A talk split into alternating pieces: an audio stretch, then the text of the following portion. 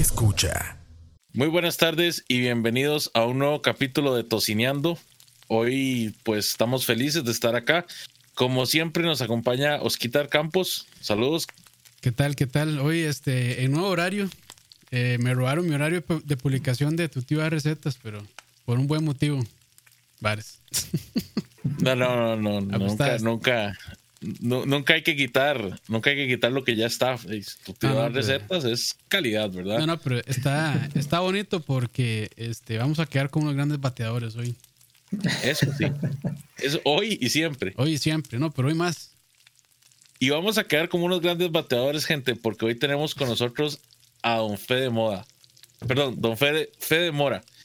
Oye, ah, como pueden ver, ya empecé, ya empecé en modo fin de semana, entonces ando, ando enredado. Hola gente de pura vida, muchas gracias por tenerme acá. No, yo honrado de, de asistir a este programa para quedar como unos grandes bateadores. grandes bateadores. Y, y, no, vamos a darle a ver qué onda, qué es lo que pasa. Y para darles una presentación más formal de Fede, él es el que puso eh, que los Tomahawks son una estafa, un robo a mano armada. Ya tienen una cara para esa publicación, muchachos. El crimen tiene una cara. Ah, pero no, no, o sea, no, no, no es el único que ha dicho. Bueno, eso no, no es una tontería, pero no es el único que ha pecado con, con, cosas así. Porque Leo una vez dijo que era buena idea humar bajo techo, entonces. Uy. Y, lo sigo sosteniendo. sosteniendo. Pero, pero, para que sepan, Fede también es el, el entusiasta detrás de un sitio que se llama Fuego Tico. Así es en el cual... Cuéntanos un poquito sobre qué trata Fuego Tico. Mae, es un nuevo concepto, eh, no, no, mae, es una paginilla que yo tengo ahí. Eso no es una página, es un estilo de vida, es un estilo de vida, muchachos. ¿Te gustaría ganar dinero de tu casa? Mae, es una paginilla que yo me hice porque estaba muy paniqueado con la pandemia y, mae, a mí siempre me ha encantado la carne asada pero el año pasado decidí ponerme, ponerme serio, mae. Eh, enrollarme las manguitas y empezar a aprender, mae, y empezar, de, como todo lo que a uno le gusta en la vida, si uno quiere mejorar un poquitico, pues hay que instruirse. Entonces digo yo, mae, esto va a ser pues un canal, mae, para, para poner estupidez y quedar como un gran bateador, mae. Pero de, aprendiendo, mae, aprendiendo poco a poco y, y de, no, el canal es de recetas, el canal es de todo lo referente a parrilla. Entonces, pues si alguien quiere ir a cagárseme o, o, a seguirme o a dejarme buenos comments, pues ahí les queda Fuego Tico. Fuego Tico, ahí. Y ahí, mucho gusto. Ahí después dejamos los... Ahí en el video vamos a dejar los links y en el podcast también, por si quieren ir a ver la página y seguirlo también. En Instagram, Facebook y en YouTube, ¿cierto? Es correcto, estamos en todos lados, solo en Twitter no, porque es una red muy odiosa y me da miedo. Ah, sí, sí, sí. Peligroso Twitter. Peligroso. Sí. Pero bueno, ahí, entonces hoy este, hicimos una lista con cosas que nosotros consideramos mitos y están en su derecho de, si están ahí en vivo, pues están en su derecho de debatir y decirnos por qué no o por qué sí. Y entonces, pues empecemos porque tenemos varios puntillos por ahí. La primera es la famosísima remojar la madera antes de ahumar. Y muchos dicen que se debe hacer porque así eh, la madera pues dura más tiempo ahumando, o sea, que va a durar más tiempo entregando, digamos, su, aporte, su sabor, su humo a la carne. Pero de ahí realmente ya está comprobado de que no, de que eso no es cierto. Y más bien es un error. Porque lo que uno busca con la madera, y bueno, y, esto, esto es muchísimo más cierto con amadores tipo offset o de influjo inverso, donde uno quema el leño de madera como tal. Entre más mojada esté la madera, pues el problema es que esa, madera, eh, esa agua, esa humedad tiene primero que este, evaporarse para que ahora sí la madera empiece a quemarse de una manera limpia. Y si se mojan, entonces de, lo que va a estar haciendo es tirar un marascal que va a ser de pura, puro vapor de agua, por decirlo de alguna manera, y además de humo sucio, y realmente no va a estar ahumando ni entregando el sabor que debería estar entregando la madera. De hecho, e, es, eso mismo, eso mismo estaba pensando yo, porque de, entre más húmeda esté la madera que vamos a, quemar, más fuerte y más sucio va a ser el humo. Entonces, al final vamos a tener un, un ahumado de mala calidad. Va a aportar mal sabor. Correcto.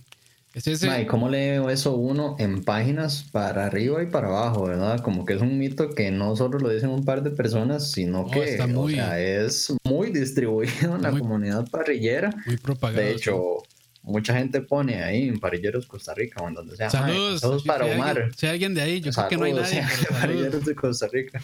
Mae, eh, mucha gente, consejos para Omar, y nunca falta el primer mae que lo primero que dice es ponga la madera a remojar por unos días o por un mes. Y yo, mae, Y- ¿de- ¿por qué, weón? O sea, deje que la madera suelte los saborcitos que tiene ella, no le eche agua. ¿Para qué la va a echar a perder? La secó seis meses y le va a volver a echar agua para armar. No, weón, o sea, no, no se hace. Correcto, correcto. De hecho, sí, o sea. Llénese un barril de Jack Daniels y deje la madera remojar. Sí, sí, de hecho, e- eso está tan propagado que hasta incluso yo, yo le mencionaba el otro día a, eh, a Fede que en una bolsita que yo había comprado de madera, bueno, de chips de madera, este, de marca eh, Oklahoma Joe, venía por detrás, en el reverso, decía, decía, daba esa recomendación de que echáramos, de que se echaran las astillas en agua, los chips, para que ahumara mejor. Pero pero de ahí no, o sea, como dijo Fede, de la madera se tiene que curar, se tiene que madurar. A veces hasta, dependiendo del tipo de madera, a veces hasta un año más para que, Sí. para que tenga una humedad bastante baja. Lo que dicen los expertos es que la madera debería estar entre unos 15 a 10 eh, por ciento de, de humedad. Eh, ya más de ahí, pues va a pasar esto, que lo, lo que se da primero es a generar un, un vapor bastante sucio y no tanto la, eh, del- el, el humo que debería estarse desprendiendo eh, de quemar limpio la madera. Entonces, pues yo creo que eso es algo que, que ya. Mae, habría que analizar. Ajá. Habría que analizar también, eh, eh, bueno, yo no sé si ustedes han cocinado, bueno, mi familia es, es de Nicoya, yo no soy de Nicoya, no sé qué en San José, pero... Yo soy eh, igual, man. Mi eh, familia es de Nicoya. Ah, Ah, mira, al rato hasta otro somos campo, no sabía, man. al rato Bueno, hasta somos- somos familia, Al sí. rato- eso le iba a decir, ma, toda la gente de Nicoya son familia. Mi abuela, cuando, sí, yo, somos iba, como primos, mae. cuando yo iba a Guanacaste, yo le decía ahí, a- iba con mi abuela, le decía, ¿y, es, ¿y ese que ahí es familia? Sí, sí, es familia, es de no sé qué, no sé cuánto. Y empieza a hacer todo el árbol genealógico. Y sí, sí, éramos familia lejana. Mae, sí, sí, sí. Bueno, yo no sé si ustedes han cocinado, más así en el campo, donde sí, obviamente uno agarra lo que tenga ahí para, para echarle a la hoguera, mae. A veces cuando la madera no está seca, claramente la acaban de cortar o por cualquier motivo que uno la acaba de arrancar, varía la temperatura. Esa vara no se quema al mismo tiempo que se quema la madera seca. Está muy verde. Entonces, mm, bueno, yo que cocino con, con, con mitad carbón y mitad madera, mae, si, si el 50% de la madera no se quema tan rápido como el carbón, ahí la temperatura va a fluctuar. Obviamente hay mucha gente que le pone solo chips o que le pone eh, solo chunks, pero si usted utiliza la mitad en madera, pues eso obviamente también va a impactar claro. este, en la temperatura a la que se quema la madera, ¿verdad? Sí, no, y, y también, de hecho, hay un libro muy bueno que yo se lo recomiendo a todos los que les guste de esto, de, de- del asado, parrillas, ahumados y demás. Es este, de hecho, es eh, Midhead. Los que yo Midhead se llama este, The Science of Great Barbecue and Grilling. Ahí lo tienen. Es un librazo y ahí este madre, pues básicamente se, se empezó a documentar y a hacer experimentos también. Y uno de esos eh, habla sobre, o sea, sobre el efecto del agua sobre la madera. Y, y dejándolo 24 horas dice que el, el agua realmente eh, ni siquiera penetra muchísimo y lo que hace es eso, nada más. O sea, eh, y por exterior queda súper mojada y no se quema bien. Sí, humo sucio, nada más. y ya. Humo sucio, sí. Pero bueno, estamos de acuerdo que no hay que mojar la madera y menos si se va a hacer un offset o, o algún tipo de esos amadores. Y menos si va a gastar un guarito fino, mae, en echárselo a la madera, manda huevo, mejor se toma los tapes. Ah, sí, sí, que también eh, vi eso, que remojaran la, la, la madera en Jack Daniels o en vinos o en, cos- o en cuestiones así. Sí, sí, de no. De hecho, yo, yo puse ahí una nota, dice mejor hacer una salsa con esa, con esa, con ese vino o con ese licor que van a usar, mejor se hacen una salsa o se lo toman y ya. Sí, sí, sí, listo. Tanto mate. Tanto mate. Igual aquí el punto 2 es eh, rociar con líquido esperando que aporte mucho sabor sobre la carne. Bueno, esto es cuando uno está ahumando, lo mejor es tener un ambiente bastante húmedo dentro del ahumador. Eso pues ayuda de, de muchas maneras. Y una de esas es este, de humectar la carne para que por fuera no se seque. Pero mucha gente igual empieza a echarle licor, empieza a echarle vinos, Jack Daniels, este, whiskies, lo que sea, esperando a que, de, que eso le, le algo, le dé algo de sabor. Pero la verdad es que esa, ese líquido se va a evaporar rápido y realmente no se va a, llegar a, a, pegar el sabor en la carne. el vinagre de manzana, yo creo que también es una opción súper popular, ¿verdad? Aaron Franklin para algunos cortes usa, si no me equivoco, vinagre de manzana. Sí, sí, vinagre manzana. De hecho, en muchos lugares eh, en Texas usan eh, salmuera de pepinillo, como ellos, como es muy, este, o sea, es bastante común que sirvan todo lo que es de barbecue con pepinillos. Les sobra ese montón de tarros con, con salmuera. Y eso lo que hacen es, de hacer una mezcla 50-50 con agua y la salmuera y con eso este, eh, humectan la carne. De hecho, yo estaba haciendo eso y y hasta ese líquido que es bastante fuerte, porque yo lo hago con vinagre, con azúcar, con un montón de cosas. E incluso ese que es un que es bastante ácido, bastante fuerte, el sabor no se le pega nada el sabor a la carne. Entonces, o sea, pero es que vamos a lo mismo, digamos. la idea detrás de usar un licor con comida a la hora de la cocción es como para las salsas, como para hacer reducciones, como para para darle una capa de sabor más fuerte, pero directa. O sea, no sobre la cocción esperando a que penetre la, carne como tal. Eh, yo no sé por qué la gente cree que utilizando un licor, por ejemplo, como un whisky, como un bourbon, él va a penetrar la carne y no se va a evaporar cuando ellos tiene es un licor que tiene un factor de, de ebullición muy muy muy bajo. Mm. Sí, es más. muy alto, más bien. Es más, saludos ahí a, Pablo, Pablo Fallas de Club Carbón, ahí nos está acompañando, muchas gracias. Eh, bueno, ya él había conversado una vez con nosotros acá sobre eh, curar carnes y demás. O sea, si, hay alguien que sabe cómo, cómo va esta cosa es él, y de las pocas cosas que logran penetrar la carne es la sal. El resto de cosas no la penetran. Entonces, este, o sea, si, si, de verdad creen que, de, no sé, como dijo Leon, Jack Daniels o cualquier whisky va, va a llegar hasta el fondo, cuando se está tomando la carne, hasta el centro del corte, no va a pasar. Ni tampoco se le va a adherir al, a la corteza o al bark. la gente cree, bueno, yo no sé si ustedes han hecho wet brine alguna vez, que es básicamente introducir la carne en un recipiente con, con sal. Bueno, en este caso sal de Praga, digamos. Salmuera. Pero, eh, digamos, la carne es 72% agua. O sea, la carne no es como que le haga falta humectarse, no es como que como que ella está esperando un líquido para absorber. La carne ya está llena de agua y echarla en agua pues no, no es como que va a absorber nada, como dicen ustedes. Entonces yo sinceramente como que el sentido no se lo veo mucho, a no ser que uno lo vaya a flambear, que llaman, o carajadas así por el estilo, como en la alta cocina, tampoco le veo como mucho sentido a esa carajada. Sí, yo aquí puse una opción que era usar los famosos mops, que eso sí es, normalmente los mops es o una salsa o una mezcla de mantequilla con otras cosas, que sí es como, de, que sí se va a quedar sobre la carne y se va a caramelizar por, por el mismo proceso de cuando se está ahumando.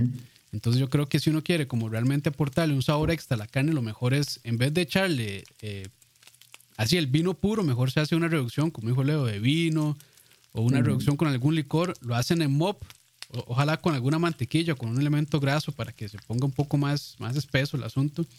Y ahí sí se lo aplican con, eh, con una brocha o con una estos mops que son como esas escobas que parecen palopisos. Palopisos chequenitos. Palopisos pequeños, sí, se lo, y se lo ponen, no sé, cada media hora sobre la carne. Y eso va a ir haciendo una capa y se va a ir caramelizando. Entonces yo creo que tal vez ahí, yo personalmente nunca lo he hecho así, me dan ganas de probar a ver qué tal. Pero eh, por ejemplo, bueno, no sé si han visto eh, Chef Table, la última temporada, que es sobre barbecue. Eh, sale este doña Totsi Tomanets y ella pues hace un pollo que es la mitad del pollo y ella lo va haciendo, o sea, lo va aumentando con un mop y eso al final de la cocción se ve diferente, se ve como esa capa brillantita y demás que tal vez sí, sí le aporta sabor a diferencia de solo echarle así el líquido completamente. Dice Pablo, pero la sal sí le ayuda a aumentar la humedad. Ojo con eso, la carne necesita humedad. Ni cuando está cruda, sino ni cuando está cruda, sino cuando se cocina, ella va a necesitar toda la humedad posible. Sí, y de hecho por eso es que muchas veces la gente recomienda envolver eh, en papel aluminio que es, no, es, no es poroso, entonces no, sé, no se va a salir los líquidos. Retiene Entonces sí, ya puede retener bastante los líquidos, pero sí, sí, sí. sí. Y, aclarar que no estamos diciendo que no hay que humectar las carnes cuando se están, cuando se están ahumando.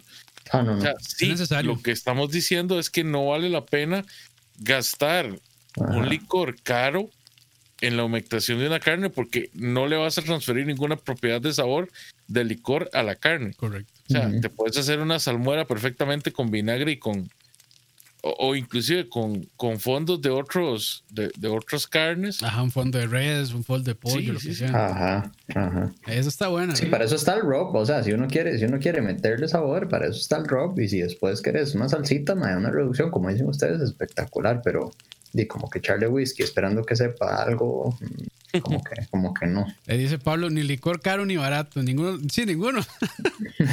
no, pero sí. Pecado. Aquí, y saludos a Oscar Roa. Este, él sí acostumbraba a echarle Jack Daniels a la costilla hasta que se le dijo que no. Costó, ah, costó. Costó, pero, pero ya, cambió sus hábitos, por dicha. Pasamos entonces al siguiente punto, que es toda grasa es buen sabor, Uh, pero no necesariamente, porque hay muchos tipos de grasa. Entonces, eso es, es- va- yo creo que va en la misma dirección, por ejemplo, de un brisket. Sí, hay briskets que son, no sé, 30% que es pura grasa que hay que cortarle. Y yo sí he visto, o sea, esos briskets que cuando los parten a la mitad se le ve esa capa de grasa así, enorme.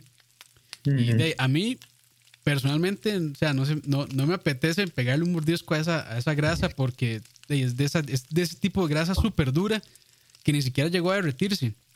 Sino que dice, Ujú. o sea, es como una masa ahí extraña que, que no sé. Entonces, o sea, mucha gente sí dice que, de, que hay que dejarle la grasa, la carne y demás, pero hay- hay, tipos de grasa. Hay grasa, la que es buena, la intramuscular, claramente. intramuscular. Pero ya hay otras grasas exteriores y demás que esas, dependiendo de cómo sea, digamos, ese, ese tipo de grasa, si usted le mete cuchillo y lo siente duro, esa grasa, yo creo que esa grasa es mejor llegar y, y quitarla. Sí, Es que a la- ver, yo. Dale, No, dale. dale, no, dale, dale, Josué. Mano, yo creo que eso es una cuestión de, de preferencia también, Sí, no gusto, solo en el sí, sí, sí, ahumado, sí. sino en el barbecue en general. Por ejemplo, no me vayan a crucificar nuevamente, pero vamos al tomahawk. Este, la grasa intramuscular espectacular, man, espectacular. Pero a veces cuando viene el corte de la carnicería, mae, por fuera trae grasa y tejido conectivo que yo sé que yo personalmente no me voy a comer. Entonces, antes de entrar al asador, de una vez se la Sí. quito y la limpio y después la uso para hamburguesas o la uso para otra cosa porque hay que aprovechar el recurso. No, bueno, yo no soy millonario, Sí, sí, pero eh, es cuestión de gustos esto, ¿verdad? Obviamente, yo personalmente sí creo que hay chunks de grasa, como dice Rojas, ma, eso es donde le pone el cuchillo y dice, "Di, pero esta vara qué es, weón, piedra o, o carne, y no, de una vez se va.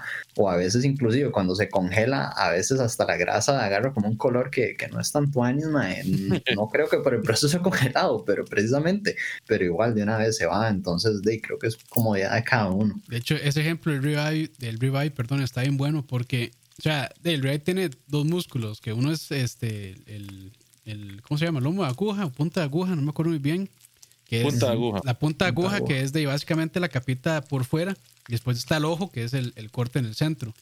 Y ese, ese- esos dos cortes están separados por una capa de grasa. A veces está tan gruesa que yo, o sea, incluso sacándola a término medio, no me la como porque no me gusta tanto. Porque sí Ujú. queda, queda con una textura muy, muy durilla. Y por eso es que mucha gente prefiere, de, ese es el famoso el rib cap o el, es el, el, el lomo de aguja. Este, de, para mí esa es la parte más rica del ribeye y mucha gente lo vende así nada más porque realmente es muchísimo más, para mí es muchísimo mejor, más rica que el, que el ojo. Ahí están los nombres. Suave como el amor de mamá. Ahí, está, ahí están los nombres correctos. Es el Spin- Spinalis dorsi y Longisus mayor. Creo que lo dije bien. Me van a echar de ese podcast. mí- No, no, siga, Pablo. man. Eso es lo que Siga, ocupamos. siga, siga. ma- Que, haya, alguien- que haya ilumínanos. alguien aquí este, corroborando nuestros. Sí, sí, sí. Es más, deberían invitarlo a cámara una vez para que esté aquí dando cátedra. Sí, sí, sí, si lo no- tuvimos que haber invitado, sí. Pero bueno, de hecho, ahorita, bueno, va, va a dar un curso muy bueno de maduración de carnes, entonces me imagino que ahí se hablar un poco de, de todo eso. Y creo que también tienen otro curso por ahí de desposte que todavía iba a estar de, más enfocado a eso, pero este, Eso está bien, ahí todavía. pueden contactarlo a él directamente por si, por si les interesa. Pero bueno, La dale, cuestión dale, de la- Leo, perdón. La cuestión de la grasa para mí es que tiene que darle una corteza y tiene que quedar con un acabado, li, li- sí, ¿verdad? Eh, liviano no, pero sí, digamos como ligero. Sí, o sea, y, y tiene que llegar a aportarle pues suavidad a la, a la carne. Pero jamás una capa de, de no sé, digamos, de, de un centímetro de grasa, ya eso es demasiado para mí. Sí, Sí. no. No, no, no. Es como la picaña. La picaña trae una capa encima, mae, que ayúdeme a decirle, si de puto, usted no se la quita, mae, y puede llegar hasta los 5 centímetros de grosor, dependiendo del carnicero. 5 centímetros de grasa yo sí que no como, muchachos. Yo se lo dejo casi que de uno es para que la producción ¿eh? se reduzca como a medio. Eso es otra estafa. No, Dios libre. La picaña no se puede hablar mal. Dios me libre. Este, pero sí, yo le, yo le remuevo bastante. Y es eso. Sí. La intramuscular para mí es la que juega. Y a veces yo le hago como, como ese corte en cruz para que ella misma bañe el corte, pero hay que colocar el corte como vertical. Ya hay como toda una ciencia, pero cuesta mucho que una capa de grasa así de grande este, le favorezca, Sí. más bien. Y es que, eh, bueno, ese ejemplo de la pequeña está muy bueno porque ahí, claramente la parte de afuera que se va a- incluso a quemar un poquito, sabe muy bien. Pero digamos, si ya uno le escarba más entre esa grasa que no se cocinó y la grasa que está pegada a la carne, va a haber una diferencia bien grande y si no, no está tan buena. Yo hago lo mismo con la picaña, yo, yo le bajo un poquillo porque sí, tampoco me gusta tanto. Ahí está, dice eh, Pablo, dice lo mismo, que eh, eso es una estafa, pidan la punta de su lomo con un centímetro de grasa. Sí, Ahí la confianza está en el carnicero, ¿verdad? Sí, ¿No? yo- yo sí me he O sea, topado- yo tengo carniceros de confianza que yo, madre, le puedo pedir hasta, qué sé yo, o Ah, sea, sí, media vaca entera, el madre me la empaca y me la trae en el pick-up. Pero de hay carniceros que, o digo, uno simplemente la compra en el súper y no hay esa posibilidad, No hay ¿verdad? otra, Entonces, Pero e- esa grasa todavía se, se puede de, se puede salvar y sí, se puede meter en hamburguesas o en alguna otra cuestión. Ujú. O en chorizo, Ujú. en un chorizo, en un salchichón. Chorizo, qué puede- bueno. Se puede, se puede reusar. Ujú. Pero sí, no, no. O sea, yo también, yo sí prefiero bajarle la, la grasa al. Igual al brisket. O sea, yo lo primero que yo hago cuando saco un corte es de revisarla, a ver si tiene como algún pellejo, algún este. alguna grasa Algún ahí, exceso. exceso, sí. Y yo de limpio, limpio porque si no, no me gusta comer ese tipo de, de grasas. Sí, pero sí, si a usted le gusta comérsela, todo bien, adelante. Así es, con todo el albur del mundo. A fe, a fe hay que llevarlo para Chalavari, Chalavari, Sí, ya vi que, ya vi que sí, sí, sí, sí entiende, ah, las, las indirectas y directas también. Pero bueno, continuemos entonces. El famoso anillo de ahumado. Uy. Que ese es, también es todo un, todo un temazo porque, este, o sea, desde, desde competición hasta la gente que lo hace en la casa, anda como buscando ese super anillo ahumado, que sí, se ve muy bonito. Qué bonito se ve. Y también, de, y también indica que la, que la persona que estuvo ahumando la carne tiene cierta experiencia y que sabe de cómo, cómo quemar el fuego, cómo cuidarlo, cómo alimentarlo, cómo mantenerlo vivo. Eso, o sea, eso es, eso es mano de, de una persona que sabe de toda esta cuestión del ahumado. Pero hay maneras también de que se puede resaltar, maneras ya sea naturales o, o- o químicas, porque bueno, al final el anillo ahumado es un proceso químico entre la Mm. carne y, y, este, y muchas cuestiones de, de los, o sea, de, de los componentes que se queman, de la madera, del carbón y demás, o sea, que todo eso se hace un- una, este, es una reacción química y le da este color tan distintivo como rosado, hasta rojo intenso algunas veces a la carne. Y mucha gente cree, que, cree que eso es básicamente eh, que la persona que lo estuvo haciendo eh, quemó bien la madera o demás. Y eh, no necesariamente, o sea, con nitritos, con nitratos se puede lograr que penetre así súper grande. O sea, ya a equipos también en competición los han agarrado echándole de este tipo de químicos a la carne para que se para que eh, salte eh, ese anillo. Qué y- lindos. y de todo, o sea, pero, o sea, básicamente lo que yo quería llegar con el anillo ahumado es que, o sea, que no se le haga anillo ahumado no significa que la carne no esté ahumada. Eso pueden ser, o sea, diferentes maneras, o sea, normalmente, digamos, como con ahumadores este, que no queman 100% madera, cuesta un poco más llegarle a eso. Bueno, yo tengo una Smoky Mountain y, y una Kettle y definitivamente no se le marca, o sea, sí se marca, pero no es tan, o sea, no penetra tanto, no se, no se forma tan grande eh, con los, con los, este, con los, ¿cómo se llama? Los de cerámica, los, estos, a veces se les hace, a veces no se les hace. O sea, es como que a veces sí, a veces no. Pero, digamos, si ustedes prueban solamente ese pedacito y prueban el resto de la carne, vas a ver probablemente similar. Entonces, eso no es. Es más, eso no es y, y que no me. Y Dale. que no me crucifique tanto la gente tampoco, man. Vos has visto, bueno, no sé si les ha pasado, a veces uno se pide una boquita de chicharrón en algún lado y uno lo parte y el chicharrón está rosado por dentro. Y uno dice, ma, esto claramente es frito, es chicharrón, porque tiene como un anillo ahumado, ma, y es que le echaron sal de Praga, que le da un sabor espectacular. Sal de cura. eh, que puede, ajá, sal de cura, que puede ser un poco tóxica, perfecto, pero mae, este, a veces inclusive el anillo ahumado se presenta en escenarios en los que no hay ni siquiera humo. Entonces, hay, hay formas, como dice Campos, mae, de, de, de, de- de generar ese anillo sin, sin ni siquiera eh, tener presencia de humo. Y de ahí, como dice, como dice Oscar, mae, hasta en competiciones los han agarrado haciendo cositas indebidas. Sí. Ahí, sí, hay, un- hay una buena manera de hacerlo de manera natural que es con semilla de apio. Eh. Yo lo usé un tiempo y sí funciona, pero a mí no me, no me gustó tanto el sabor. Es bastante fuerte. Y para que se forme bastante el anillo hay que echarle una cantidad ahí considerable. Entonces no, dejé, dejé de usarlo. Si se usa poquito, está bien para el sabor, pero digamos, si uno lo, si uno lo usa básicamente para que se resalte el anillo ahumado, como que a, a mí personalmente no me gusta tanto ese, ese saborcillo que le da, porque sí es, sí es bastante fuerte. Dice Pablo, dice que KCBS, o sea, el, el, eh, Kansas City Barbecue Society eliminó la regulación de la, regu- de la regulación, la evaluación y los puntos que se daba por ese anillo, ¿cierto? Sí, ya lo quitaron. O sea, si, si el brisket o la carne trae anillo de humo, di bien, y si no trae, no se evalúa. Eso es todo. Porque de antes los competidores estaban como muy, eh, ¿cómo decir?, enfocados o obsesionados realmente con, con formar ese anillo de humo porque sabía que les iba a subir puntos en la parte de presentación. Pero ahí, como se dieron cuenta que están haciendo trampillas, entonces mejor lo quitaron del todo. Pero sí, ahí está. El anillo, el anillo de, de ahumado, entonces no necesariamente significa que hubo presencia de humo o no.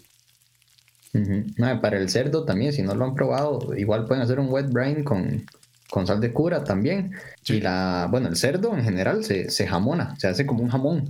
Entonces no queda un anillo ahumado, pero queda todo rosado, como si todo fuera un anillo ahumado. Entonces queda como puro jamoncito, mae. Esa es otra forma como de explorar en esos temas. Si quisieran cocinar el fin de semana unas chuleticas ahí, mae, hacen un wet brine con, con sus especias favoritas de sal de cura y todo queda rosado para que vean que, Sí. que también se puede mejorar con algunos otros elementos. Pero eso sí, la sal de cura, cuidado, lean la etiqueta, Sí. porque hay que usar Sí. una cantidad, normalmente se tiene que pesar. eh, Ujú. no es tan bueno hacerlo por volumen, o sea, por cucharaditas o cucharadas o lo que sea, lo mejor es pesarlo. Y digamos, yo, yo compré una acá en Costa Rica, este, creo que es de al 7.5, este, Ujú. y esa es 1.1 gramos por cada 500 de carne. Entonces, Ujú. este, si van a usar sal rosada, eh, lo mejor es que sí. eh, Milimétrico. Sí, que sea, que sea con pesa para no. O sea, de, de hecho, o sea, de hecho, la sal rosada es rosada básicamente para evitar de que la gente llegue y se la coma o que la confunda con sal de mesa o sal para cocinar. Porque en, en altas cantidades es sumamente tóxico. Entonces, si nada más ahí tengan cuidado. De hecho, este, bueno, ahí está Pablo, que no deja mentir. Eh, de ahí, mm, la- yo creo que la gran mayoría de embutidos comerciales utilizan sal de cura porque de ahí es un previene muchas bacterias, tiene ahí efectos bacteriostáticos, esa palabra la aprendí ahí con- en un curso con él. Este, entonces de ahí lo que hace es que previene la- el crecimiento de ciertos microbios que dañan la carne y demás, entonces este, es bueno usarla, pero sí eh, con, con, con medida realmente, porque si, Ujú. si lo usan como sal normal se van a morir. Mm. Sí. Así que una vez aquí dejamos la salvedad, no usen sal rosada o sal de cura o pragra o cualquiera de esas, número uno, número dos, para, para Ahora todo el mundo haciendo toma con sal rosada el fin de semana y demandados, papucho. No, no, ya aquí hicimos la salvedad, ya hicimos la salvedad. Pero bueno, eh, siguiente punto y es los términos de la carne, eh, que sean, buscarlos con la frente o con la palma de la mano. No sé si ustedes han visto eso, que dicen que aquí es, este, aquí en el cachete es en término medio, o que no, que aquí es, no, que aquí el toque es aquí, que aquí Ajá, es, acá. aquí es este, aquí es eh, blue, aquí es rojo, aquí es medio, aquí es bien cocido y, y sí, o sea, uno siente que realmente se está poniendo de más firme la mano, pero de ahí, cada mano es distinta y cada corte también. Entonces, de eso realmente como que no, como que no funciona. Lo mejor es usar termómetro y ya. Eso sería lo mejor, pero yo, yo no lo definiría como mito tampoco.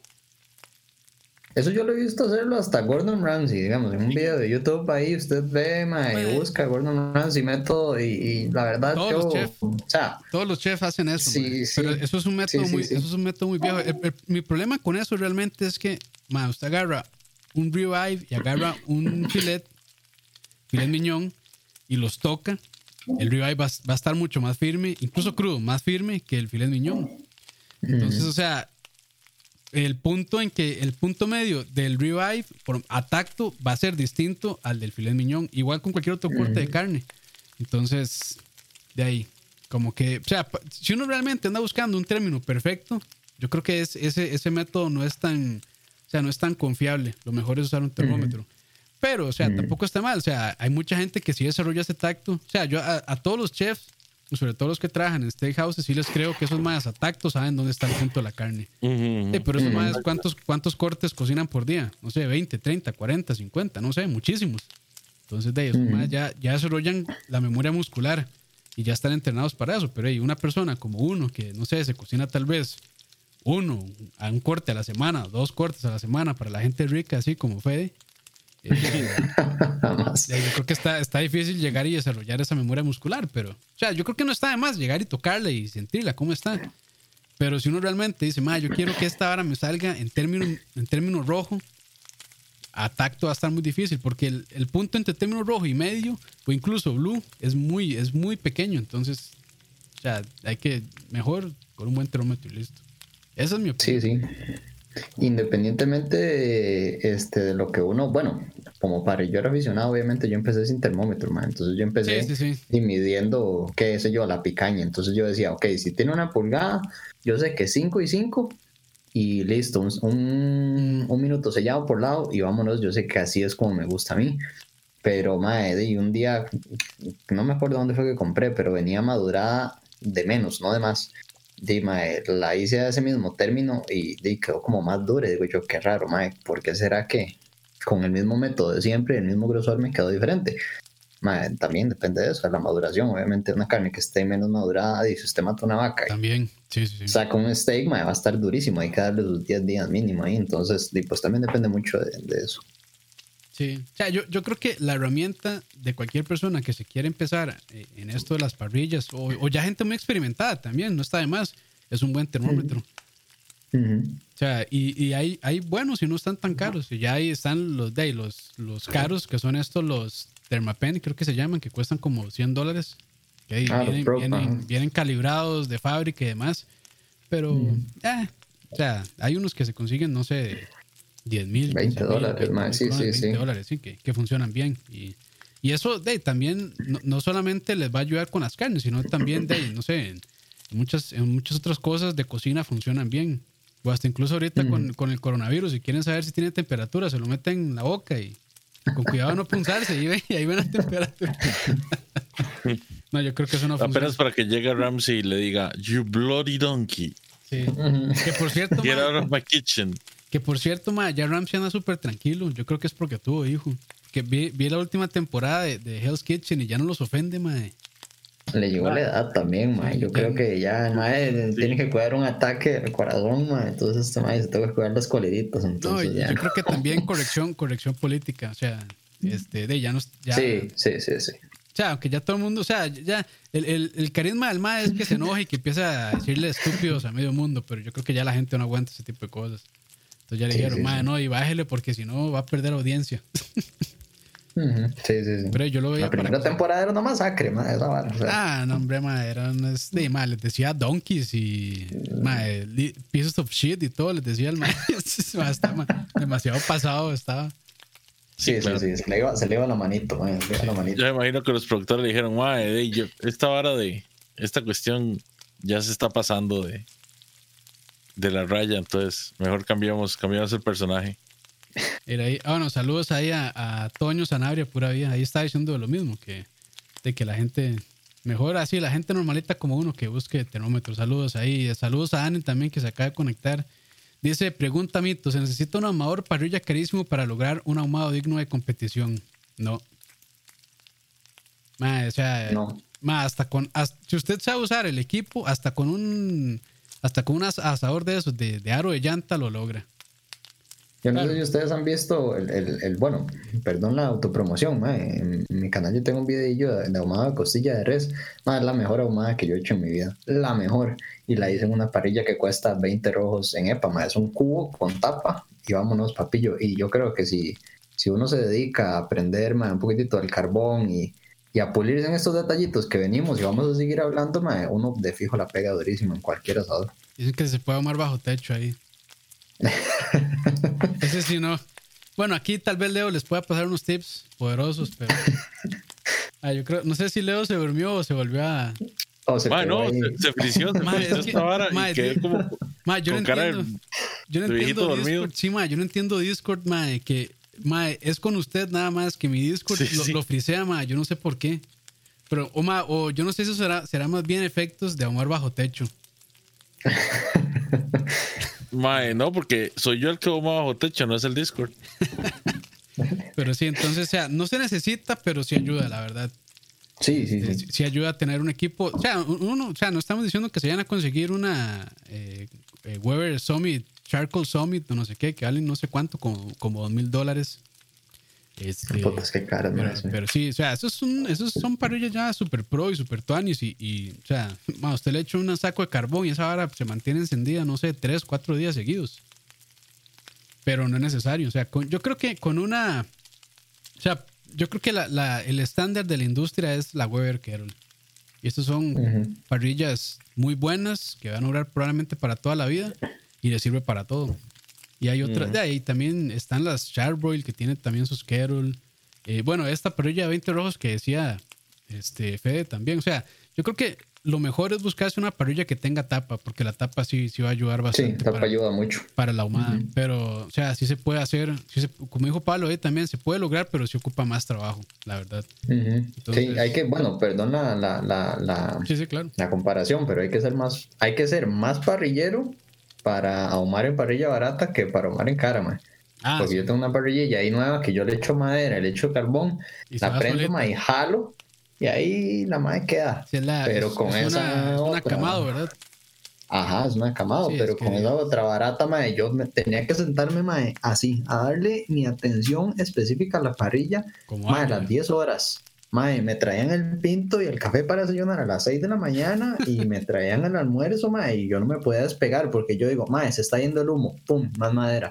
Mae, que está subiendo mucho la temperatura, mae, abramos un toque la tapa, que la carne está seca, mae, mae, entonces es, es- Sí, sí, hay que ser más parrillero con, con parrilla barata. Sí, sí, sí, sí. Eh, para ver, ¿se puede ahumar salmón? Dice José Chacón, sí. De hecho, hay, hay un videillo ahí de tu tío de recetas ahumando salmón. Aunque esa, e- e- esa este, hay dos maneras de ahumar salmón. Bueno, hay dos maneras de, de ahumar todo. El- la manera, este, con, digamos, eh, ay, ¿cómo era? O sea, low and slow, and fast, esas dos. Pero está también la que es solo tirarle humo. Y esa yo creo que es la que mejor le- la que más le beneficia al salmón es el eh, ahumar en frío, se llama. Que uno nada más de- enciende unos chips o hace ring, eh, digamos, sin carbón o sin madera encendida, sin llama abierta, y ahí, de ahí solamente se, se va al humito y se le va pegando a la carne. Yo creo que ese es cuando. Ese es el salmón. Esa es la ahumado. que lo, lo, lo prendes y le pones el bowl encima para que el humo se condense alrededor del.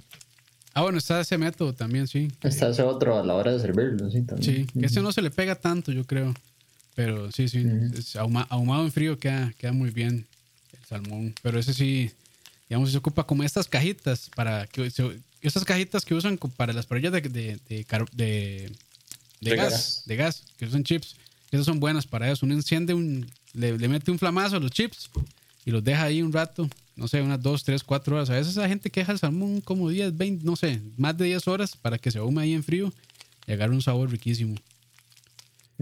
Pero bueno, continuemos porque puta, llevamos 40 y no vamos ni por la mitad. Mal otro. Entonces, entre más humo se vea, mejor. Dígaselo a los bomberos. Pero bueno, eso, eso, o sea, eso del, del más humo, entre más humo, mejor realmente no tanto. Porque cuando usted está viendo así un marascal Es cuando la madera no se está quemando bien y cuando el fuego no tiene oxígeno suficiente, entonces lo que está haciendo más bien es ahogarlo. Y cuando se O ahoga, cuando el primito, o, o cuando el primito que dice que sabe prender la parrilla, no sabe prender la parrilla. y le empieza a meter Ajá. periódico y aceite y Ah. le echa de todo y nunca Alcohol de algo. 90 y esa hora es como una bomba casera, weón, en lugar de encender la parrilla. Sí, sí, sí. Sí, esa. Y de, básicamente es a- al primer punto, volviendo al primer punto que hablábamos, era eso, de que básicamente se está quemando el fuego con el, o sea, no tiene el oxígeno suficiente, entonces se está, eh, se está ahogando el fuego y lo que empieza a tirar es ese humarascal espantoso, que es lo que le imprime ese sabor súper ácido, bueno, ácido, no, amargo a la carne, entonces, este, sí, no, no, no, no, no es, no es la mejor Nos manera. pregunta, nos pregunta Antonio Sanabria qué tanto cambia un brisket hot and fast. Nunca he usado esa técnica. Para serte sincero, yo no creo que el brisket sea capaz de hacerse hot and fast. Sí se puede, Y en las competencias. puede? Sí, en las competencias lo en hacen. un. mm, Pero, ahí en, mae, el- en esa serie de Netflix de. ¿Cómo es que se llama? Es como un torneo de parrilleros. Ya se me sí, el nombre. Great American, no sé qué, barbecue, no Ajá. sé qué, algo así. Mae, ahí hacen un. ¿Sí bueno, brisket? creo No que es un brisket un hot Sí. and fast. O son unas cosillas de res hot and fast. No sé. Pero No, es un corte así grande, mae, hot and fast. Y uno diría, mira, no pensé que se podía. Y al mae le queda súper suave, se desprende el hueso y todo. Digo yo, mira, qué vacilón. Sí, sí. De hecho, todo se puede Capaz el hacer. mae o incapaz yo. De hecho, to- todo se puede hacer hot and fast también, pero sí hay que tener más cuidado, porque ahí sí hay más riesgo que la carne se seque súper rápido. Porque como uno está metiéndole, o sea, se está ahumando a temperaturas, no sé, 350 grados Fahrenheit a 400, este, es, es- es- o sea, tiene demasiada potencia el, el ahumador, entonces eh, eso seca la carne muy rápido. Entonces hay que estar ahí como cada 20 minutos dándole. De hecho, en competencias normales, o sea, todo, es- todo lo hacen hot and fast normalmente. Ojo, estamos hablando más solo de res como si solo la res existiera, pero el cerdo Así. eh, perdona mucho la temperatura alta, mae. digamos la panzada de cerdo, por ejemplo, si ustedes piden la panzada con la capa de carne que viene adherida a ella, Como para hacer Em, tocineta. Mae, como para hacer tocineta con todo y piel, mae, yo eso lo ahumo por 5 horas a 3.50 mae, y la mitad del corte queda rojo. Pero es porque yo creo que el cerdo perdona mucho más y porque el corte en sí eh, tiene una buena, una buena grasita. Obvio, también hay que controlar pues, Sí. todos estos Sí, aspectos grasa. que venimos hablando. Pero la perdona mucho. bastante.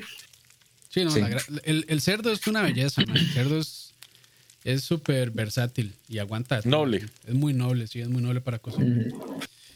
Pero sí, eh, de ahí pasemos a la, a la siguiente. Entonces, eh, diferentes tipos de madera para diferentes proteínas. O sea, no sé si ustedes han visto esas tablitas que la gente tira, que dice que la manzana, el manzano sirve para cerdo, para pescado y para vegetales, no para res y bla, bla, bla, bla. bla.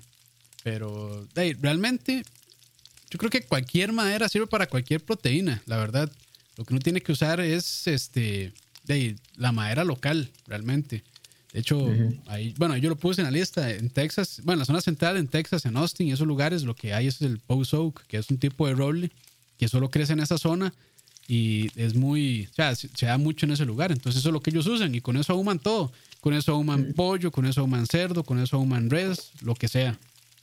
Entonces, Una madera muy neutra.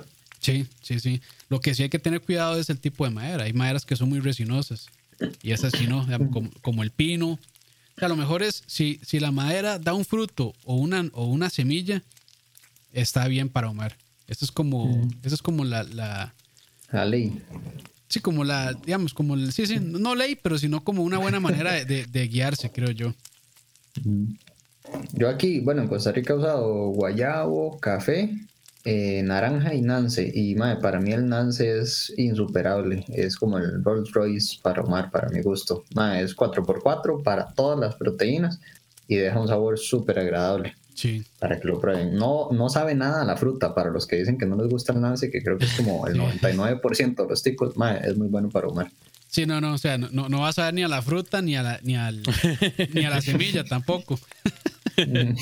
O sea, Ah, tiene- Nosotros tenemos un, un amigo en particular, eh, el, el chavalo este, el, el gringo de Smokehouse, Así es. él lo que usa es mango. Jake era. Jake, no. Jay, Jay, Jay. Jay, Jay, ajá. sí. Él lo que usa es mango. Mango, y sí. usa mango de aquí, de, de Costa Rica. Y Buenísimo, honestamente, el, el ahumado de él es muy bueno. Sí, es muy Mm. bueno el mango. Sí, o sea, aquí es la cuestión es usar de las maderas locales. O sea, yo aquí, yo eh, o sea, en un principio usé café y guayabo no me gustó tanto. Pero creo que el, el proveedor que me las dio estaba empezando y, y no sabía muy bien cómo madurarlas. Pero ya después las volví a usar y ya están un poco mejor. Pero de las nacionales que yo he usado acá, las que más me han gustado es el madero negro, que es muy, es muy similar al, al, al hickory gringo y almendro. El de almendro está muy buena también. De acá, de acá locales, sí. También se consigue roble, pero es más complicadillo.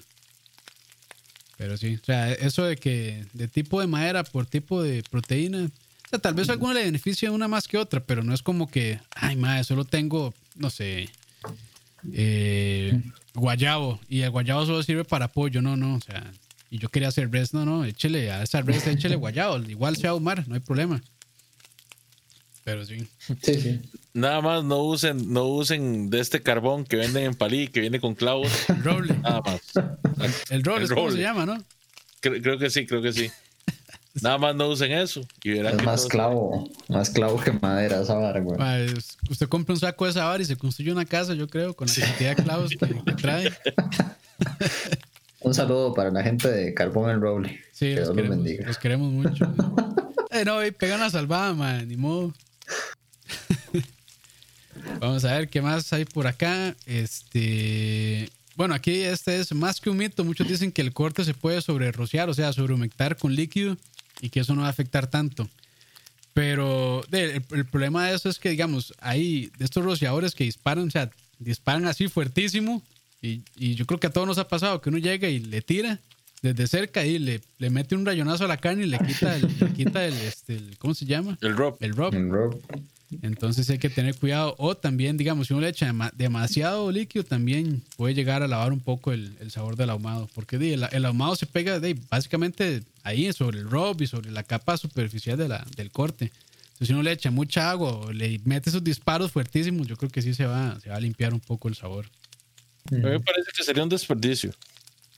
Si es necesario, ¿no? Yo, yo por eso me conseguí un, un spray de estos que uno le puede regular la manera en que, sa- en que sale el líquido. O sea, si uno le da vuelta a la boquilla, hay una parte que es como más como una sombrilla, más suave, y está el otro que sí es el que le tira así el disparo súper fuerte, Manguera bombero. manguera de bombero, sí. Entonces yo, yo me conseguí uno de esos y, y lo pongo así, lo abro apenas un poquitito y sí tira, tira esa, como esa sombrillita así, super tuanis, que entonces es, es como más delicado con la carne. Esas son buenas. Pero bueno, yo creo que no hay más que decir en esa, ¿verdad? Eh, vamos a ver, ¿qué más? Este, bueno, es, no es tan relacionado al ahumado, pero sí en, en proteínas en general y en cocina, y es que el líquido rojo que sale de la carne eh, de res o cerdo, mucha gente cree que es sangre, pero eh, realmente eso no es sangre, eso es una combinación de agua y mioglo- mioglobina con grasa. Entonces, este, de, básicamente las reses o estos animales se sacrifican y de una vez este, se desangran en el lugar. Entonces muy difícilmente va a venir con sangre realmente. Y, y ese líquido rojo, para que no tengan miedo, eso no es, no es sangre. Y mucha gente yo creo que sí cree que eso sigue siendo sangre, pero no necesariamente. Que la mioglobina es lo que le da el color rojo a la carne. Cuando uno ahuma, este, el humo entra y, y agarra la mioglobina y no la deja escapar y eso es lo que hace el anillo ahumado también. Entonces es como lo que le da el rojito a la carne. Sí, sí, para que no tengan miedo, digamos, si, si ven como un caldillo así rojo, eso no, no es sangre. De hecho, ustedes lo prueban. O sea, y bueno, y la sangre, ustedes han, bueno, si se han cortado, ustedes han visto la sangre. La sangre es eh, muy espesa, muy densa. Este, y ese líquido rojo de la carne es es súper aguado. Es agua. Sí, es Ujú. súper aguado. Y si ustedes lo prueban, Sí. no, si ustedes lo prueban, vas- les va a saber como a la carne, no les va a saber a sangre. Si fuera sangre, les sabería, les- o sea, tendría sabor fuerte de la sangre. Entonces, para que no tengan miedo y, y que- y coman carne cruda, no hay, no hay problema. No, no. No, no coman carne cruda, ahí pueden, pueden tener este, ahí problemas después. Un COVID-21 nacido en Costa Rica. Sí, sí, ahorita sale ahí jóvenes podcasters que recomiendan comer carne cruda en Croy.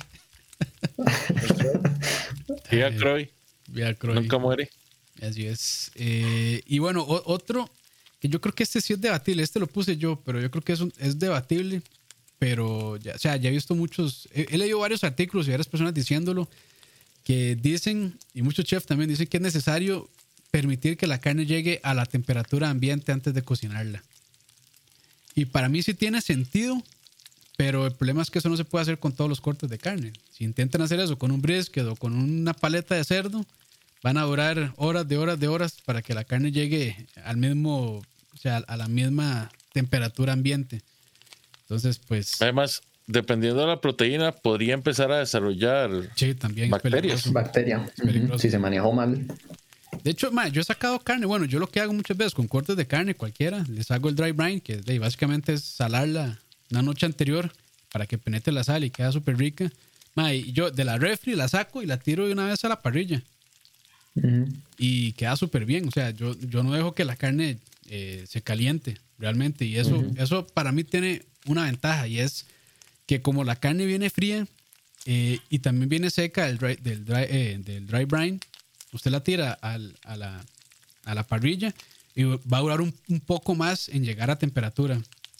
Te da un poquitito más de margen ahí de repente para... Sí, para llegar a, para llegar a, este, a, a la temperatura que uno quiere. Entonces, o sea, yo es más, yo he visto gente que la saca congelada así del congelador y la tira a la parrilla. Y claro, dura mucho más en cocinarse, pero, pero he visto resultados. yo no lo he probado, pero he visto resultados. Eso, que, eso iba a decir.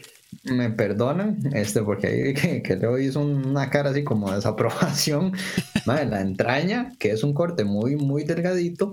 Eh, yo la saco de la refri, la meto 20 minutitos al congelador. No la congelo totalmente, la precongelo, digamos. Para que se enfríe y después fuego directo satánico hardcore y cuando la saco de la parrilla queda espectacular pero podría entender que a alguien este, se le esté cayendo el pelo de la obscenidad que acabo de decir pero es que tenés que entender digamos de, que hay una diferencia bastante grande a tenerla tres días en el congelador como una piedra prácticamente a que, a que, empiece a retirarse como un helado a la parrilla. Ah, sí, no, no, no, es otra vara. Y, hay una preguntilla para Pablo, dice, nunca recomendaría eso, pero ahí, qué, no, ¿qué no recomendaría? ¿Dejarla que llegue a temperatura ambiente o sacarla ref y tirarla? Ahí para, para, para ya quedar claros con, con, con el profe ahí. Pero digamos, yo, yo, lo he hecho así y a mí me funciona. Por eso yo digo que esto, es, esta parte, eh, digamos, esto si no es tanto mito, es más como debatible. Porque yo personalmente lo he hecho así, desde la refri a la parrilla y me ha quedado súper bien, la verdad. Es que este, yo, yo, yo soy del punto de vista que, digamos, vos a la hora de empezar a hacer el mise en place, de arreglar la carne, la colocas, pones todo lo que vas a ocupar y ya te lo llevas para la parrilla. O sea, si, si deja que, digamos, que esté un poco en, eh, a temperatura ambiente. Por lo menos mientras termino de, mientras termino de setear todo, digamos. ¿Qué, pueden ser? Como unos 10, 15, 20 minutos, tal vez. Sí, digamos unos días máximo. Sí, sí, sí. a ver, hay gente que también va a la playa, compra la carne en el súper y se la lleva sin hielera, papillos, ah, y en el carro va agarrando temperatura y cuando llega ya llega casi término medio. Bueno, pues ahí, sí, sí. esos son los métodos primitivos de su firma ahí. Sí, sí, sí. Ahí va, por supuesto, subí, largo. Van haciendo su firma ahí mismo y nada más llegan ahí y ya lo, terminan de sellar ahí en la playa, nada más. Sí, sí, y ojo, tampoco estoy diciendo que, que, eso está mal ni que está bien, o sea, es experiencia personal, ya cada quien. Sí, sí, experimenten a ver qué les sirve más. Eh, no, tranquilos, que el fuego mata todo. El fuego mata todo, eso. Además, que normalmente la gente que, que va a comer a la playa no estoy diciendo que todo el mundo, pero normalmente lo que van a comer es típica, típica chancleta de, supermercado que compran ya va. Sí. Y salchichoncito. Salchi, salchi. Bueno, el salchi no hay tanta bronca porque eso ya está cocido. sí, sí, sí. Pero sí, bueno, ahí, ahí, ahí, este, ahí ojalá que Pablo, si todavía está por ahí, ojalá que nos diga que, que no es lo recomendable en este punto. Porque yo creo que ninguno de aquí tenemos el curso de manipulación de alimentos. Sí, ¿no? No, no, yo, yo sí lo hice. Sí, yo sí lo hice. Cuando, cuando, cuando trabajaba ah, como. En, KFC, Como, como chef, bueno, no chef, no digamos chef, pero como cuando trabajaba como cocinero de KFC, tuve que sacarlo. Mm. Sí, sí, de hecho a mí sí me dan ganas, pero de por pura. O sea, para tenerlo realmente y, para ver qué estaba haciendo mal toda mi vida también. Ahí eh, dice Antonio, otro mito es que Wagyu solo se puede producir en Japón porque significa vaca japonesa, Pero sería lo mismo decir que los perros eh, Deutscher, creo que se pronuncian, solo nacen en Alemania. Bueno, el, el pastor alemán, pues. Y sí, o sea, eh, yo creo que de las carnes hay pocas Pero que Wagyu tienen- tiene apellido. Sí, hay- eh, o sea, es, es que yo creo que confunden Wagyu con Kobe, que Kobe sí tiene que estar certificado y, y demás. O sea, ese sí es de a fuerza, tiene que salir de la región de Kobe, punto, y tiene que venir certificado y ellos tienen todo, eh, toda la documentación y demás, este, que comprueba que es, wag, que es este, Wagyu Kobe, pura raza. Pero ya hay Wagyu este, que se cría fuera de Japón. De hecho, bueno, Hay wagyu austra- australiano, hay Wagyu. gringo. hay Wagyu Wagyu tico. tico ya, weón. Hay sí, Wagyu tico, o sea, hay, hay ya hay este, hay un par de fincas que ya se, se- se- se enca- o sea, están criando Wagyu aquí en Costa Rica, que les ha costado, sí, porque de las, es diferente acá el asunto, pero lo han logrado, o sea, una de esas es este, Finca La Josefina, saludos a don Gustavo. Gustavo sí está por ahí. sí. Eh, sí, sí, entonces, este, de, ya hay muchos países, sí, en, en, en Argentina ya están criando Wagyu, en, este, en Uruguay, o sea, en muchas partes ya hay Wagyu. Entonces, o sea, ya Wagyu como tal es una raza de res. Que sí, significa, como dijo ahí Antonio, significa eh, res japonesa, pero no por eso no se puede producir en Japón. Y, y hay otras razas también, aparte de Kobe, que creo que sí tienen denominación de origen, que tienen que ser certificadas, pero Kobe es como la más popular. Pero sí, esa, esa, esa es bien buena, porque, o sea, de hecho, bueno, ahí en Preyores Costa Rica ya han salido un montón de discusiones. Bueno, cuando yo posteé ahí el video de, de cuando estaba cocinando el, el, el Wagyu que había, bueno, el, Tomahawk. el Tomahawk, el Cowboy que le había comprado a don, a don, este, a don Gustavo, hubo mucha gente diciendo que no, que aquí en Costa Rica no hay Wagyu, este, y que me estafaron y demás. Y es como, bueno, eh, o sea, yo, eh, yo no me voy a poner a discutir tampoco. Yo no he ido a la finca de don Gustavo y tampoco le he pedido la documentación, pero eh, yo sí le creo. Yo vi la, la calidad de la carne y, madre, sí es muy distinto. O sea, Pruébenla, pruébenla. Hey, pruébenla, sí, yo, si, si tienen chance de comprarla, hey, cómprenla, está, está muy buena. Para mí es mejor Sí, sí. que incluso la Prime. Que es, o sea, Sí. eso sí, no, no esperen, cuando compren ese corte, no esperen encontrarse con un Kobe, que es este 80% grasa, no. No, no, no, no, no, no es eso. No, no. Pero sí es una calidad de carne muy, muy distinta. Eh, pero bueno, eh, siguiente mito es cocinar por tiempo y temperatura. Y esto de, básicamente es porque ahí, en muchos libros de recetas, en videos de YouTube, en cualquier lugar, en sitios de internet, de lo que le dicen a uno es un ejemplo muy, este, muy común es con el brisket. Le dicen, mae, si el brisket llegó a 200 grados Fahrenheit, está listo, sáquelo. O cocínelo por dos, o cocínelo por 12 horas y ya le va A quedar, Sí, ya le va a quedar bien. Y no. O sea, y eso, y eso aplica también con, con panadería, con pastelería, con un montón de cosas, ¿verdad? Que la gente de ahí se va por, por tiempo. Se le dice, madre, tiene que hornearlo 20 minutos a 200 grados Celsius. Pero, madre, tal vez su horno o calienta más o calienta menos. Usted lo pone en 200 y puede que le caliente a 180 o puede que le caliente a 220. Entonces, Ujú. o sea, uno lo que tiene que hacer gringo, creo yo. O sea, siento que es como muy gringo eso.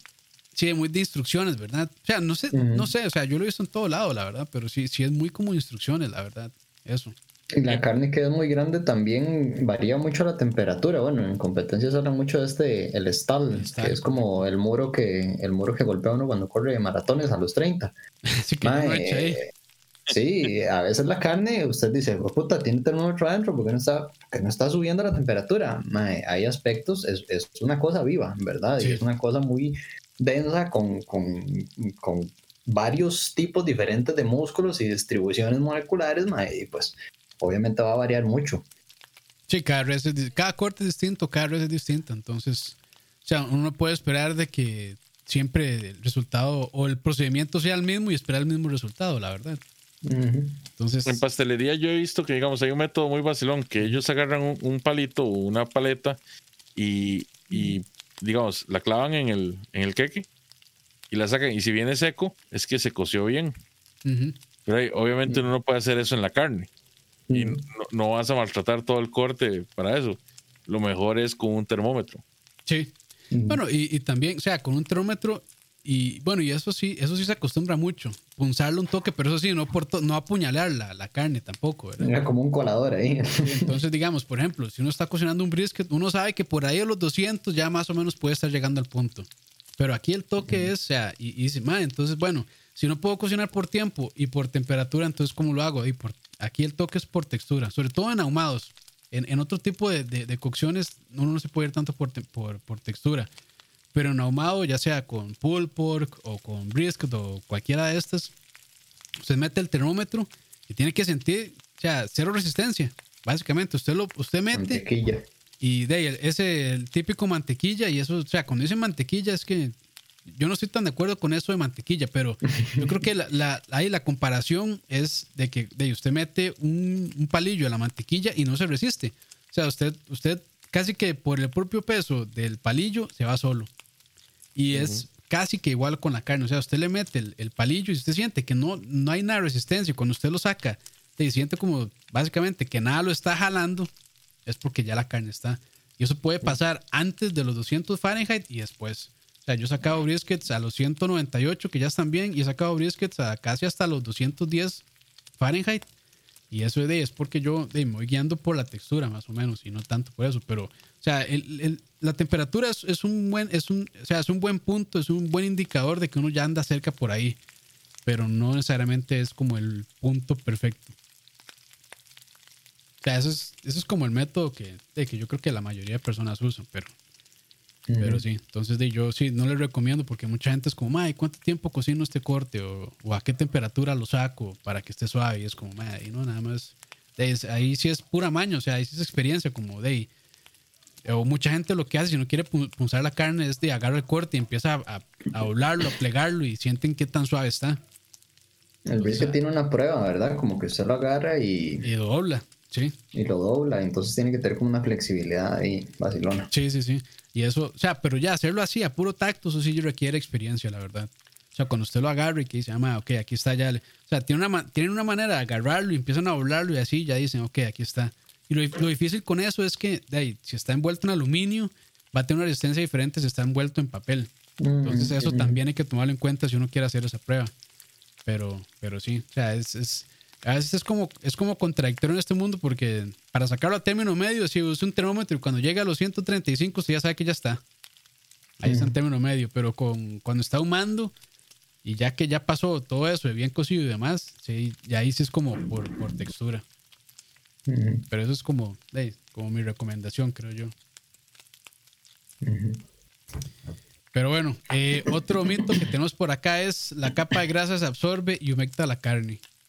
Mucha gente dice que entonces pongan la capa de grasa, la capa de grasa, o sea, cuando ponen la carne sobre la parrilla, que la grasa esté encima.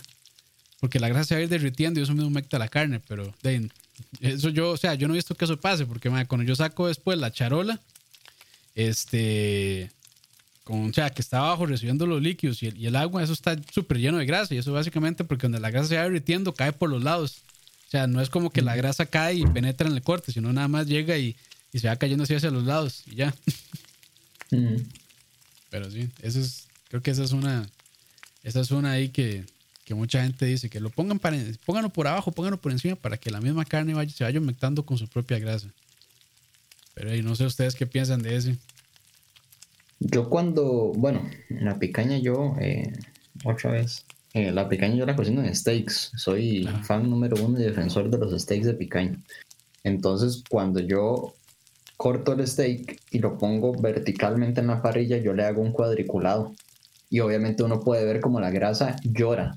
Yo no creo que la grasa proteja al corte eh, del calor, porque si más bien lo pones verticalmente, lo primero que toca el fuego es la carne. Y si está en indirecto, pues lo primero que le llega al calor sería la carne en caso de que la tapa esté abierta.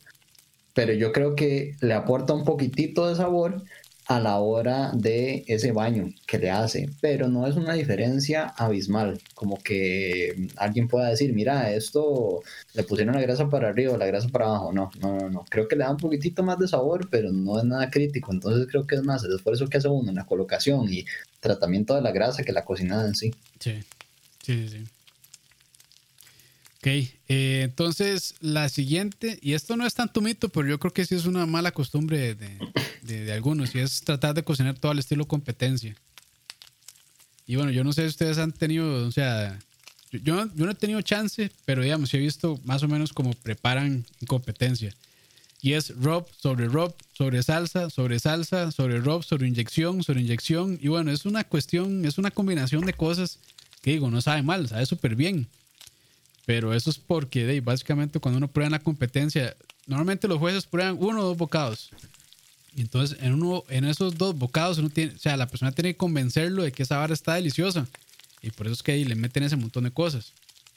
Pero, ma, yo los invito a comerse un brisket o, un, o una costilla así, este, completa, y van a quedar empachados porque es demasiado fuerte los sabores. Entonces, sí, yo creo que ahí, cuando uno cocina en la casa, sencillito, sal, pimienta, alguna buena salsa, drops así, livianitos, cinco cosas, cinco ingredientes, nada más. Y de ahí, las cosas de competencia las dejan para competencia. Y si quieren probar, ahí pueden probar, pero yo creo que se van a empachar de, cocinar así, además de que no, no creo que tengan tanta paciencia para hacer tanta salsa y tanto rub también. Eh, a ver, ¿qué más? Esta es eh, otro mito que yo sí he escuchado por ahí, es que no hay que limpiar el ahumador porque eso lo va curando y lo va sazonando también. Pero de, yo no sé si ustedes han visto las tapas de los ahumadores que no limpian, se les hace una capa una costra de grasa que es, cae sobre la carne y sabe súper amarga. Entonces. A, mí eso no me parece ni siquiera saludable, digamos. No, no, no, El Ministerio de Salud doesn't approve. Sí, no, pero o sea, sí he visto gente que recomienda eso, que no, que no, o sea, que no limpien la parrilla, porque de esa misma capita que se genera a los lados de, las, de los amadores o de las tapas, que eso le va dando sabor a la carne, y no, hombre, eso es, o sea, prueben, prueben esa capita, es este, es súper amarga. y eso le cae a la carne y les va a amargar la carne. Entonces, yo creo que lo mejor es que son puros aceites de madera, ¿no? De todo, grasa, madera, carbón, de lo que esté quemando ahí, todo eso se acumula y es, es igual, es una, o sea, es, es este, de, es un proceso químico ahí que también se va haciendo y se forma esa capa que no, no, es nada saludable tampoco. Entonces, no, limpia sus parrillas, no sean cochinos. eso digo yo. Vamos a ver otra por aquí. Este es ajustar las entradas y salidas de aire del ahumador esperando resultados inmediatos. De hecho, a mí me pasaba mucho eso al principio, que yo llegaba y veía que se me iba un poco la temperatura arriba y llegaba y le movía y esperaba, o sea, le movía muchísimo también, o sea, no sé si la tenía a mitad abierta, llegaba y casi que lo cerraba del todo y esperaba que la temperatura llegara y bajara de picada en ese momento. Y de ahí, no, no, necesariamente. O sea, uno tiene que darle un chance, unos minutos a la parrilla, porque eso ahí funciona como en, como en olas. O sea, la temperatura sube y después baja. Y vuelve a subir y después va bajando. Y, y, esa ola, esa onda, este, es muy, no es tan rápida. Entonces, lo mejor es hacer ajustes pequeñitos, esperar unos minutos y ya después de ahí ver si subió o no subió la temperatura o, o si ya llegó al punto que uno quería. Entonces, ahí eso, yo creo que eso, eso no es tanto mito, sino más bien es, yo creo que es como un error de novato. Vale, Leo, yo no sé si ya Leo se durmió o qué. Ahí está Leo. No, no, ya, lo, vi, Estoy dándote la razón, Campitos. Ah, muchas gracias, muchas gracias. eh, y ya la última que yo puse por aquí, porque hay más que puso después, este, eh, Fede, es la carne fresca no es la mejor opción. Y eso es porque de, siempre creo que venden como ese concepto de que carne fresca, carne fresca, riquísima. Y la carne fresca, yo siento que, que no es la mejor opción realmente. Hay que dejarla que se madure un poquito. Sí. La gente no sabe, pero después del, sacrificio de la res pasan como 10 días hasta que llega a la carnicería. Y hay gente como don Gustavo de la Josefina que yo sé que la deja 15, 16 días, si no me equivoco, no, no sé si está viendo. Em, y eso obviamente le, aporta propiedades nuevas a la carne, ¿verdad? De suavidad y de que la carne esté en el punto correcto. A veces se oxida un poco, ¿verdad? Como que cambia el color, pero eh, si el olor está bien y uno la ve bien físicamente, es espectacular para hacer. Sí, sí, no, lo mejor es eso. O sea, muchas carnicerías sí tienen eso, que la dejan madurar unos 10, 15, 22 días eh, ya sea en seco o en mojado, que es cuando meten el corte en bolsos al vacío, los dejan ahí madurarse. Eh, eso es lo mejor realmente, ese proceso químico que, sucede ahí mientras está madurando es muy beneficioso. Este de, suaviza la carne, le cambia la textura, mejora el sabor. Eh, entonces sí, o sea, cuando les digan que aquí la carne es súper fresca y no sé qué, o sea, tal vez no sea la mejor opción, yo creo, para comer. Va a estar un poquitillo duro. Y ahora sí, este, llegue ahí a las suyas, don Fede. Bueno, eh, son más puntos de discusión, ¿verdad? No, no quiero que nadie llegue a crucificarme. Y obviamente basados en experiencia personal. La primera es que a la hora de envolver durante la cocción, mucha gente dice que es efectivo, mucha gente dice que no. Eh, hay todo un debate, hay profesionales que lo hacen, profesionales que no. Yo, en mi experiencia personal, quiero decirles que yo soy team de envolver después de la cocción.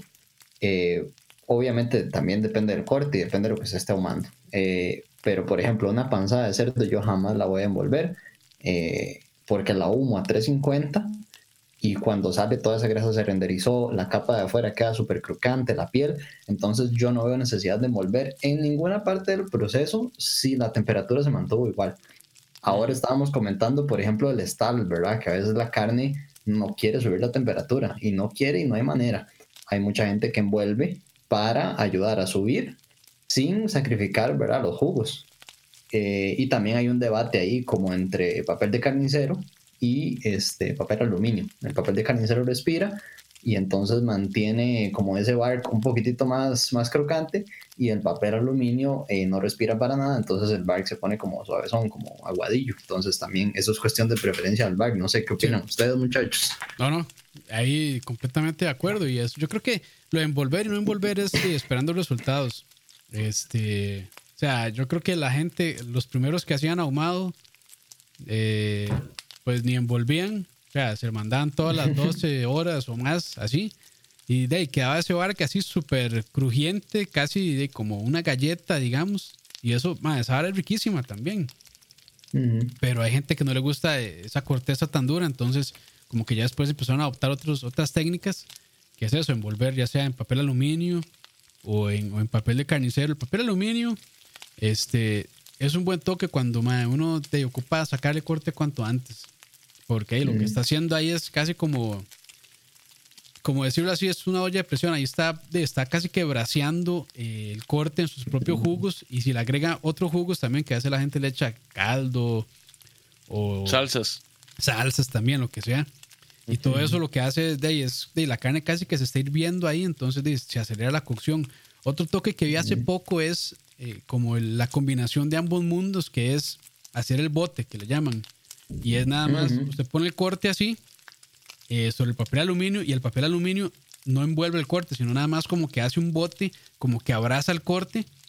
Y eso sirve muy bien con el, con el brisket, porque el brisket, este, bueno, y, ponen el flat, que es el corte más seco, que tiene menos grasa, intramuscular lo ponen abajo. Y ese corte es el que termina siempre de cocerse, porque el point eh, normalmente está antes de lo que está el flat.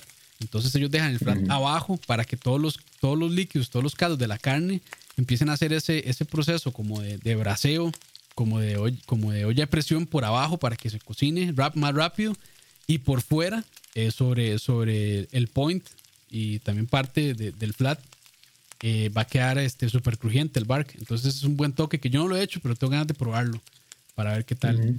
Pero sí suena muy bien para tener como lo mejor de ambos mundos, que se cocine un poquito más rápido, pero que también la corteza quede súper crujiente. Entonces ese toque del foil funciona. Pero sí, sí, o sea, este, yo creo que es, buscando resultados realmente. Si uno envuelve o no envuelve. Y digamos, si se envuelve o no se envuelve, no es que esté bien o está mal, es nada más de que uno está buscando algo muy específico de ese corte. correcto. Después, el otro punto que venía por ahí es ese dicho anglosajón que dice, if you are looking, you ain't cooking, que es como si uno está viendo la carne o abriendo el, asador o el ahumador a cada rato, eso le resta temperatura y, y no estás cocinando la carne a temperatura estable. Y como les decía antes, yo tenía una parillita pues súper humilde, ahí fue donde aprendí a hacer las cosas. Y yo tenía que estar cada 15, cada 20 minutos echándole un ojo a la carne, humectándola o echándole madera o lo que fuera. Eh, y ahí aprendí bien a controlar el fuego pero tampoco la dejaba abierta 10 minutos, ni 5 minutos, ni tan siquiera un minuto. O sea, yo abría, hacía lo que tenía que hacer y, y cerraba. Y de una vez, entonces la temperatura pues no variaba mucho. Pero yo sí no estoy de acuerdo con la gente que dice, no, yo lo dejo ahí dos horas y si no, está mal. No, no, lo que se necesite para, para las necesidades que tengamos de parrilla y de cortes también, ¿verdad? Sí, sí, sí, hay gente que ve eso como un pecado, estar abriéndola, pero ya a veces es necesario realmente. Y, también hay otra cuestión de, que es la termodinámica, o sea, estos, estos sobre todo ya ahumadores que tienen eh, de un metal más grueso van a conservar más el calor y van a tener más, más energía. Entonces, o sea, pueden dejarlo incluso hasta, no sé, 5 minutos abierto, que en cuestión de otros 10, 15 minutos ya recuperar otra vez la temperatura que tenía antes. Entonces, o sea, sí, yo, yo, no lo veo como pecado y es necesario de vez en cuando. O sea, uno ocupa de estar viendo la carne. Lo que sí está mal es de llegar cada 10 minutos y fijarse. 10 minutos y fijarse. Porque eso sí, eso sí va a estar de, sí, ahí sí va a estar variando mucho la temperatura. Y ahí es cuando de, los cortes se van, no sé, si uno calculaba que se iba a, cocinar en 5 o 6 horas, de, si está en ese plan, de, va a estar ahí 10 horas. sí, va, a duplicar el tiempo porque hay, eh, hay, una, hay una variación muy constante de la temperatura. Y hecho, es otro. O sea, si uno, de, con un brisket, por ejemplo, o con un pull, porque son cortes muy gruesos que tienen, de que va a pasar el stall, entre más estable esté la temperatura de la cocción, más rápido sale el stall. Y algunas ocasiones, o sea, este, yo tengo ahí un, un este, un termómetro bastante tuanis que le da uno gráficos y demás. Y yo me he puesto a los últimos ahumados que he hecho y realmente, o sea, casi que no entra en stall. O sea, casi que es una curva hacia arriba del ascendente de, ascendente de la cocción, porque como trato de mantener lo más parejo posible la, la, temperatura, este, de la carne no sufre tanto. Pero es algo que sí va a pasar. Pero sí, sí, eso, o sea, eso, eso sí es un, es un, yo creo que es un mito en parte, pero lo ideal es de sí, o sea, ir a ver la carne cuando es necesario, pero no estar ahí de encima de ella viendo qué está haciendo porque ahí se está afectando la cocción, yo creo. Correcto, correcto. Este, después el otro dice, ahumar carnes más caras da mejores resultados y yo creo que ese es en el que sí estoy totalmente en desacuerdo. Eh, a ver, ahora la cultura cárnica en Costa Rica va en ascenso y ahora hay Wagyu Tico y ahora aquí todo el mundo quiere comprar Prime y todo el mundo quiere comprar carne importada y muy bien, porque de, entre más nos eduquemos todo el tema, mejor. Si no, me das choice, no me, no me llames. Sí, sí, sí. si no es de la carnicería gourmet, no, señor. Pero, mae, yo creo que el ahumado, sobre todo, porque tal vez el grilling eh, hot and fast pues sí se siente un poquitito más la diferencia. Pero yo creo que sobre todo en el ahumado, donde nosotros estamos cuidando tanto esa carne y echándole sus rubs bien cuidaditos y aumentando tanto y cuidando tanto el fuego la temperatura, yo creo que produce unos resultados tan espectaculares que hasta la carne más humilde y de hecho el, pecho en, en, las carnes de res en general no es la carne más cara, pero yo creo que da los mejores resultados cuando uno le da amor a la carne realmente y al ahumado. Yo creo que es eso, darle amor a la carne. Sí. Eh, también yo creo que es que, bueno, los que nos metimos en esto de las parrillas y el ahumado hace poco, creo que estamos muy influenciados también por, por la cultura de internet que nos venden de estos cortes, nos venden el Wagyu, nos venden el Prime, nos venden el Choice. Entonces como que estamos muy este, influenciados por ese lado y lo, único que queremos comer son esas carnes importadas carísimas. Pero de, realmente yo creo que aquí hay productores, por lo menos aquí en Costa Rica, nacionales, que tienen muy buena carne nacional a precios muy buenos, o sea, casi que hasta la mitad y con, y con calidad similares a carne importada. Hay ciertos cortes que todavía yo siento que les falta un poquillo, como por ejemplo el brisket. El brisket si uno quiere un buen brisket, ahí yo creo que sí, no hay, no hay de otro, no tiene que buscarse un choice por lo menos, porque la grasa intramuscular, o sea, como es tanto tiempo de cocción, bueno, yo hace poco, bueno, hoy saqué ese video de, de ahumando tri-tip como brisket y, o sea, no queda mal, pero, o sea, no es un corte que aguanta tanto tiempo, o sea, que, que aguantar tanto tiempo una ahumada. Cambio, el brisket, para hacer un corte más grande que tiene más grasa intramuscular, se aguanta mejor. Entonces también, o sea, uno tiene que buscar Depende de lo que, de lo que uno quiere, tiene que buscar. Pero sí, yo creo que, o sea, eh, eso es algo como muy nuevo, porque de antes, o sea, de, no sé, nuestros abuelos o nuestros padres, este, de eran casados de, de, de, chorizo, de salchichón, de carne, de bistec, de chancleta, ma, y uno les salía riquísimo con su tortilla, tortirrica, ma. O sea, y, mae, de vez en cuando es riquísimo. O sea, nada más llegar y hacer su famoso chimichurri tico, que es el pico, que es el pico de gallo, mae, hacerse un gallito con, con la carne de, de, de palí dura, mae, o con un salchichón, mae, riquísimo esa vara también. Entonces, de, o sea, si, si uno sabe cómo, cómo parrillar y cómo cocinar la carne, yo creo que, o sea, cualquier carne de, de, de calidad aceptable va a quedar muy bien. Sí, sí, sí, sí, sí. Obviamente, entre más pague uno, pues usualmente mejor es el asunto, ¿verdad? Tampoco nos vamos a hacer de la vista gorda. Pero sí, sí, también la carne que no es tan cara da unos buenos resultados y uno le da, le da cariñito. Yo le había comprado, de hecho, a don Gustavo un tri-tip, y lo ahumé como por una hora. Ajá. Y lo saqué, perfecto, espectacular. to- o sea, se vendió todo y, y quedó muy rico.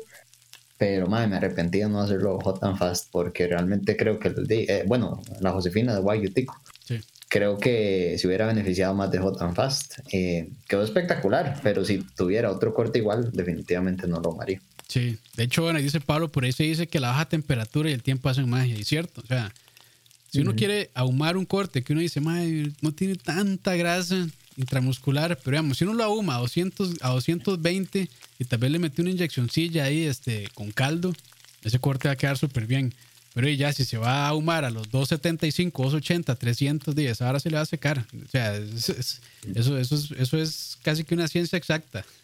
Se va a convertir en beef jerky. Sí, sí, sí, básicamente, eso, eso le va a pasar. Entonces, sí, o sea, es, yo creo que ahí el toque es, ok, me compré este corte y cómo estaba, lo reviso, cómo está la grasa intramuscular y, y ahí uno decide, ok, mae, creo que este corte tal vez para ahumarlo no está tan bien, entonces de voy a meterlo a la parrilla normal, vuelta y vuelta y vámonos. Y, mae, y, y probablemente le va a quedar muy bien, entonces di, es eso, o sea, uno ve el corte, lo evalúa y dice, ok, este corte creo que me va a servir para esto y este corte me va a servir para aquello otro, entonces, pues sí.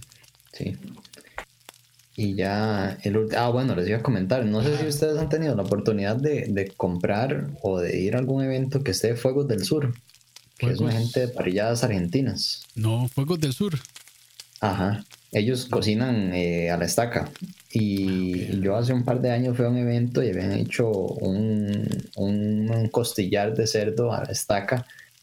Ay, madre, espectacular. Pero vean, son años, madre, no se me olvida, es como el primer amor. Y el asunto es que me ha quedado espectacular y los maes, yo vi como la estaban preparando, madre, solo salmuera y ahumadita. Y Es así que- se la llevaron, mae, como seis horas se la llevaron así. Y cuando la sirvieron era algo espectacular, mae, una experiencia fuera de este mundo. Pero bueno, eh, ojalá que lo estén viendo los chicos de Fuego del Sur en algún momento. Pero muy, muy bueno, mae, Ah, es que, es que, que sí. si uno tiene una buena carne, mae, ¿para qué? Y, y es algo que Leo y yo hemos dicho muchas veces. Si uno tiene un buen corte de carne, mae, no hay que hacerle nada. Sal. Es más, con sal sale bien. Y si quiere un, un toquecito más, échele pimienta y listo. Ahí todo se va a la técnica, mae. Si, si uno tiene una buena técnica y un buen un- y buenos ingredientes, mae, no hay que hacerle nada. Pero ahí, si, usted, si usted tiene un bistec del supermercado, mae, ahí sí échele todo, échele salsa, échele lo que sea para, para darle un poquito de sabor. Y no está mal. Ujú. Pero es eso, o sea, yo creo que, o sea, uno de conociendo y, y teniendo la técnica correcta, uno de, puede lograr cosas muy buenas, pero, pero es eso. De hecho, es algo que Leo siempre ha dicho, mae, si uno tiene un buen corte, ¿para qué, ¿para qué le va a hacer nada?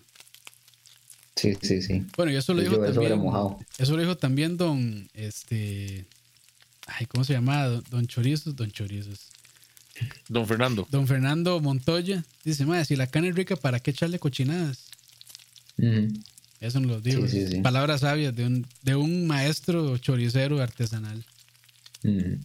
Que en paz descanse, por cierto. Pero sí, Eh, último, ahora sí. Y el último. Para que no se sería, duerman. Este, mucha gente. Para que vayamos a comer, porque yo estoy que me parto ya. Sí, yo estoy en las Sí, mismas. sí, sí, sí, yo soy igual, man. Y más después de hablar de tanta comida. Sí. Sí, weón, hablar de carne hay que prender la parrilla ahorita. Eh, dice el último, mucha gente dice que el dry brine no sirve para el ahumado, que solo sirve para la cocción rápida o solo sirve para steaks. Y yo ahí también estoy muy, muy en desacuerdo. Eh, yo creo que el, el rub hace bellezas, ¿verdad? Efectivamente, con, con cualquier cosa que uno se lo eche. Pero el dry brine, bueno, personalmente mi rub no tiene sal casi, tiene como una pizca de sal. Entonces, el rub aporta mucho sabor, pero yo se lo pongo antes de entrar al ahumador. yo la noche anterior siempre dejo dry brine. Entonces, pues si les, si les gusta el tip, pruébenlo, porque yo creo que es una manera muy adecuada de, de, de, de realzar los sabores. Realmente uno echa sal, dry brine, y con eso el sabor de la carne se realza por mil y después le echas el rub favorito, ¿verdad? Hay mucha gente que, bueno, estilo Texas, solo pimienta. Eh, yo le echo un poquitito de, de, de, paprika y un poquitito de ajo. Eh, y yo creo que, que, eso realza mucho, obviamente, dependiendo del corte. A veces al cerdo le echo más carajadas. Pero sí, yo creo que el dry brine aporta un montón, la verdad. El, el dry brine. El dry brine no debería ser tan bueno, la verdad. O sea, al, algo tan sencillo de hacer no debería ser tan bueno, la verdad. o sea, sí, completamente. Y es que el, el, el, mayor potenciador de sabor es la sal. O sea, uh -huh. y, y, que la sal penetre en todo el corte y maximice el sabor de todo el corte como tal hasta el centro. Y ahí, man, uh -huh. es, sin comparación. No, y, y, eso también ayuda un montón porque, volviendo a, a lo del anillo ahumado, el anillo ahumado se puede también, yo creo que nos faltó mencionar, se puede hacer de varias maneras. Si el corte está frío, o sea, el humo se pega en superficies frías y húmedas. Eso, eso, sí está comprobado. Entonces, por ejemplo, si usted le hace dry brine al corte, lo saca a la refri, le echa el rub rápido y lo mete al ahumador, probablemente se le hace un anillo ahumado más, o sea, se le va a formar más pronunciado. Uh -huh. Y eso mismo. Y eso es porque, como la sal penetró y estuvo la carne fría toda la noche, estar ahí en ese proceso de dry brining, el momento que usted lo saca y lo mete al ahumador, de, va a ser ese choque de calor y va, va, a generar, o sea, va a promover de que, de que se genere ese anillo de humo. Entonces, no, yo soy 100% pro dry brine. Y sí. también hay, hay, que, hay que, o sea, hay mucha gente que yo creo que le tiene miedo al dry brine porque creen que eso va a secar la carne. Porque sí, o sea, cuando uno la saca de, de la refri, está seca por fuera. Pero eso nada más es porque la sal, junto con de, de todo el, eh, o sea, la, la, convección y frío que tiene la refrigeradora, van a sacar al exterior. Pero nada uh -huh. más por dentro está igual de jugoso. Entonces, o sea, no hay ningún problema con que la carne se seque, la verdad. Uh -huh. Y eso les ayuda a hacer esa capita crujiente que queda por fuera del steak, que es espectacular, man. Cuando eso toca la llama directa, se carameliza así. Sí, sí, porque digamos, para que se forme, para que se, se haga el, el, la reacción de Maillard, se ocupa que la carne esté seca. Y como el, el dry brine secó la, el exterior, pss, a esa vara se le va a caram bueno, se le va a generar la reacción de Maillard riquísimo. Entonces mm. va a quedar así súper crujiente. Ma. Ma, hay gente que no le cuadra, pero a mí sí me cuadra. Esa hora que se sienta casi como galleta, la corteza. A mí me encanta Uf, eso. Sí, sí, sí, sí. Es sí, que es, es, ese crocante que, que, definitivamente marca la diferencia de cualquier Ma, corte. Es, uh -huh. es, riquísimo, ¿no? Y el sabor que agarra, es, es, delicioso eso. Uh -huh. Es delicioso. Uh -huh. Pero sí, eh, hemos llegado al final, Leito. Y Fede. Por no, fin. no, pues yes. muchas gracias a, a, ambos por acompañarnos, ¿verdad? En este, en este programa. Leo, Fede, casi se vuelve. Bienvenido. No, no, yo no, yo más bien vine a aprender, vine a aprender, muchachos. cuando, cuando los que hablan, los, los que saben hablan, hay que escuchar. Yo creo que no bateamos tanto hoy, ¿verdad? No estuvo tan mal. No, no, estuvo bien, estuvo bien. No nos dijeron ninguna grosería hasta, hasta donde yo me di cuenta. O a lo mejor. No, los, los muchachos acá son muy educados. Sí, sí. Muchas bueno. gracias a Pablo también que estuvo ahí. Sí, a Pablito, Antonio. Dándonos seguimiento. Pues sí, toda la gente. Sí, no, gracias Pablo. Ahí sí que hace falta una reunioncita alrededor de una buena fogata. Y en algún momento se va a poder, esperemos. Esperemos. Puta COVID. Maldito COVID. Cuando hayan, cuando hayan vacunitas. Pero sí, no, gracias ahí a la gente también que nos escucha eh, luego por Spotify. Eh, de, yo creo que estuvo bastante bueno. Y de ahí, eh, a mí me gustó. Y yo creo que estamos como los perritos que se están chupando el, el raw. Echándonos este eh, porros a nosotros mismos. Pero no, no, no, estuvo bonito. Y gracias a Fede también que, que ahí yo lo conocí gracias a, a Parrilleros Costa Rica y lo vengo siguiendo porque este, de, me gusta ver que la gente aquí también dice apunte a hacer receticas en video y que compartan información y, y todo esto. O sea, de ahí vamos aprendiendo poco a poco, eso es lo tuanis. Mm. Al final, no, no, eso es lo bonito de, de, ser una comunidad. Más bien, Fede, muchas gracias por, por, por apuntarte aquí con nosotros y bienvenido. Los mejores de los éxitos. ¿Cómo te puede seguir la gente? ¿Cómo te puede encontrar? Eh, me pueden encontrar como Fuego Tico en YouTube, en Instagram y en Facebook. Estamos igual en los tres, Fuego Tico. Este, y no me lluevan muy duro, todavía estoy, estoy aprendiendo ahí. Entonces, eh, más bien les agradezco a ustedes la, la invitación, muchachos. Y, y, y, no, si me tienen otro día, yo encantado. y de verdad que, que igual estuvo bonito hacer una comunidad, aprender, conversar en todos y, y solo buena vibra. La mejor de las suertes y bienvenido, esta es tu casa. Campitos, ¿algo más? Nada, nada, gracias a todos los que nos escucharon por ahí en vivo y también después en Spotify o cualquier otra plataforma de podcast. Este, y bueno, hoy, hoy también salió un videillo ahí, eh, ahumando eh, tri-tip como brisket. Yo le puse trisket. Eh, no, no, esperen grandes cosas, el resultado está bueno, pero eh, no, no, no, es como un brisket, pero está, estuvo bonito el experimento. Entonces dice, ¿quieren ir a verlo? Estuvo bonito. Si de hecho, se ve ahí, muy bueno. Se ve muy se bueno. Sí. Se ve muy bueno, muchachos. Pásense al canal de, de escucha, ahí bajo los programas de, de Oscar, que son los de tu tío da recetas. Y el suyo también, muy, Leo, pero... muy buenas recetas da ese, ese tío de Oscar. Y se, sí. vienen, y se vienen cosas, se vienen cosas mejores, Vares. Hijo de pucha. Este, Fe, antes de que se vaya, dice Pablo que lo va a invitar a un curso. Que lo llame. Entonces, ahí espectacular. Le, ahí espectacular. le, voy a pasar. No, más bien, ahí le paso el contacto. Sí, ahí le paso el número de, de, Pablo para que converse con él. Pero por supuesto, mae, mae encantado. Le aseguro que, que Pablo es de los más. Eh, probablemente es el mae que, el mae que más sabe sobre todo esto aquí en Costa Rica. Es, es, es, el, es la eminencia. Entonces, este. Eh, no, no, ahí le, paso, ahí le paso el número para que, para que converse con él. Man, todo un honor, más bien muchas gracias y, y, de fijo vamos a estar por ahí haciendo el papel en todo lado, entonces. Listo, entonces, bueno muchachos. Muy, más bien muchas gracias a todos los que nos han acompañado esta noche, tanto a Pablo como a todos los demás muchachos ahí en el chat. Un saludo, que estén bien y buen provecho. Nos estamos oyendo. Hasta luego. Gracias, buenas noches.